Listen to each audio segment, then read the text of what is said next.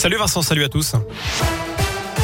Et à la une de l'actu, la réponse de Grégory Doucet à la polémique lancée par l'opposition sur l'allocation de bureaux vides depuis 10 mois rue de la République. vidéo à l'appui diffusée sur Twitter, le maire LR du second arrondissement dénonce un gaspillage d'argent public, 70 000 euros par mois.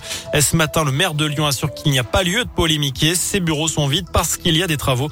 Ils seront occupés à partir du mois de mai. Vous retrouvez sa réponse sur radioscoop.com. Une bonne nouvelle pour celles et ceux qui veulent se mettre au vélo. La métropole annonce aujourd'hui qu'elle renouvelle son aide financière pour l'achat d'un vélo cargo pliant ou électrique. Une aide qui peut atteindre au maximum la moitié de la valeur d'achat. Que va devenir le chalet du parc de la Tête d'Or? Fermé depuis 2015 La ville de Lyon lance un appel à projet pour faire revivre ce lieu emblématique avec pour obligation une ouverture au public qui soit tournée vers l'environnement. Résultat de l'appel à projet prévu pour septembre. En France, cette enquête préliminaire ouverte ce matin par le parquet national financier pour blanchiment aggravé de fraude fiscale. Cela concerne le cabinet de conseil américain McKinsey qui est accusé de ne pas avoir payé d'impôts en France depuis plusieurs années. Elle a été ouverte le 31 mars dernier après le rapport du Sénat sur l'influence croissante des cabinets de conseil privés sur les politiques publiques pendant le mandat d'Emmanuel Macron. Le sprint final avant le premier tour de la présidentielle dimanche, Emmanuel Macron justement, mais aussi Marine Le Pen vont participer ce soir à l'émission du 20h de TF1.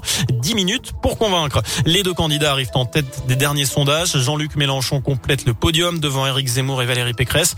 Elles suivent à 5% ou moins Yannick Jadot, Jean Lassalle, Fabien Roussel, Anne Hidalgo, Nicolas Dupont-Aignan, Philippe Poutot puis Nathalie Arthaud. Enfin du foot, les joueurs de l'Olympique lyonnais sont à Londres. Aujourd'hui, ils affronteront demain West Ham en quart de finale allée de la Ligue Europa. Ils ont pris l'avion ce matin. Dans le groupe, a noté l'absence de Karl Toko et Cambi pour cause de Covid. Un forfait qui s'ajoute à ceux de Cacré, Cherki et Diomandé. La nouvelle recrue brésilienne Tété est bien parmi les 21 joueurs. Lui qui a marqué le but de la victoire, c'était dimanche face à Angers. Voilà pour l'essentiel de l'actualité. Passez une excellente soirée. Merci beaucoup.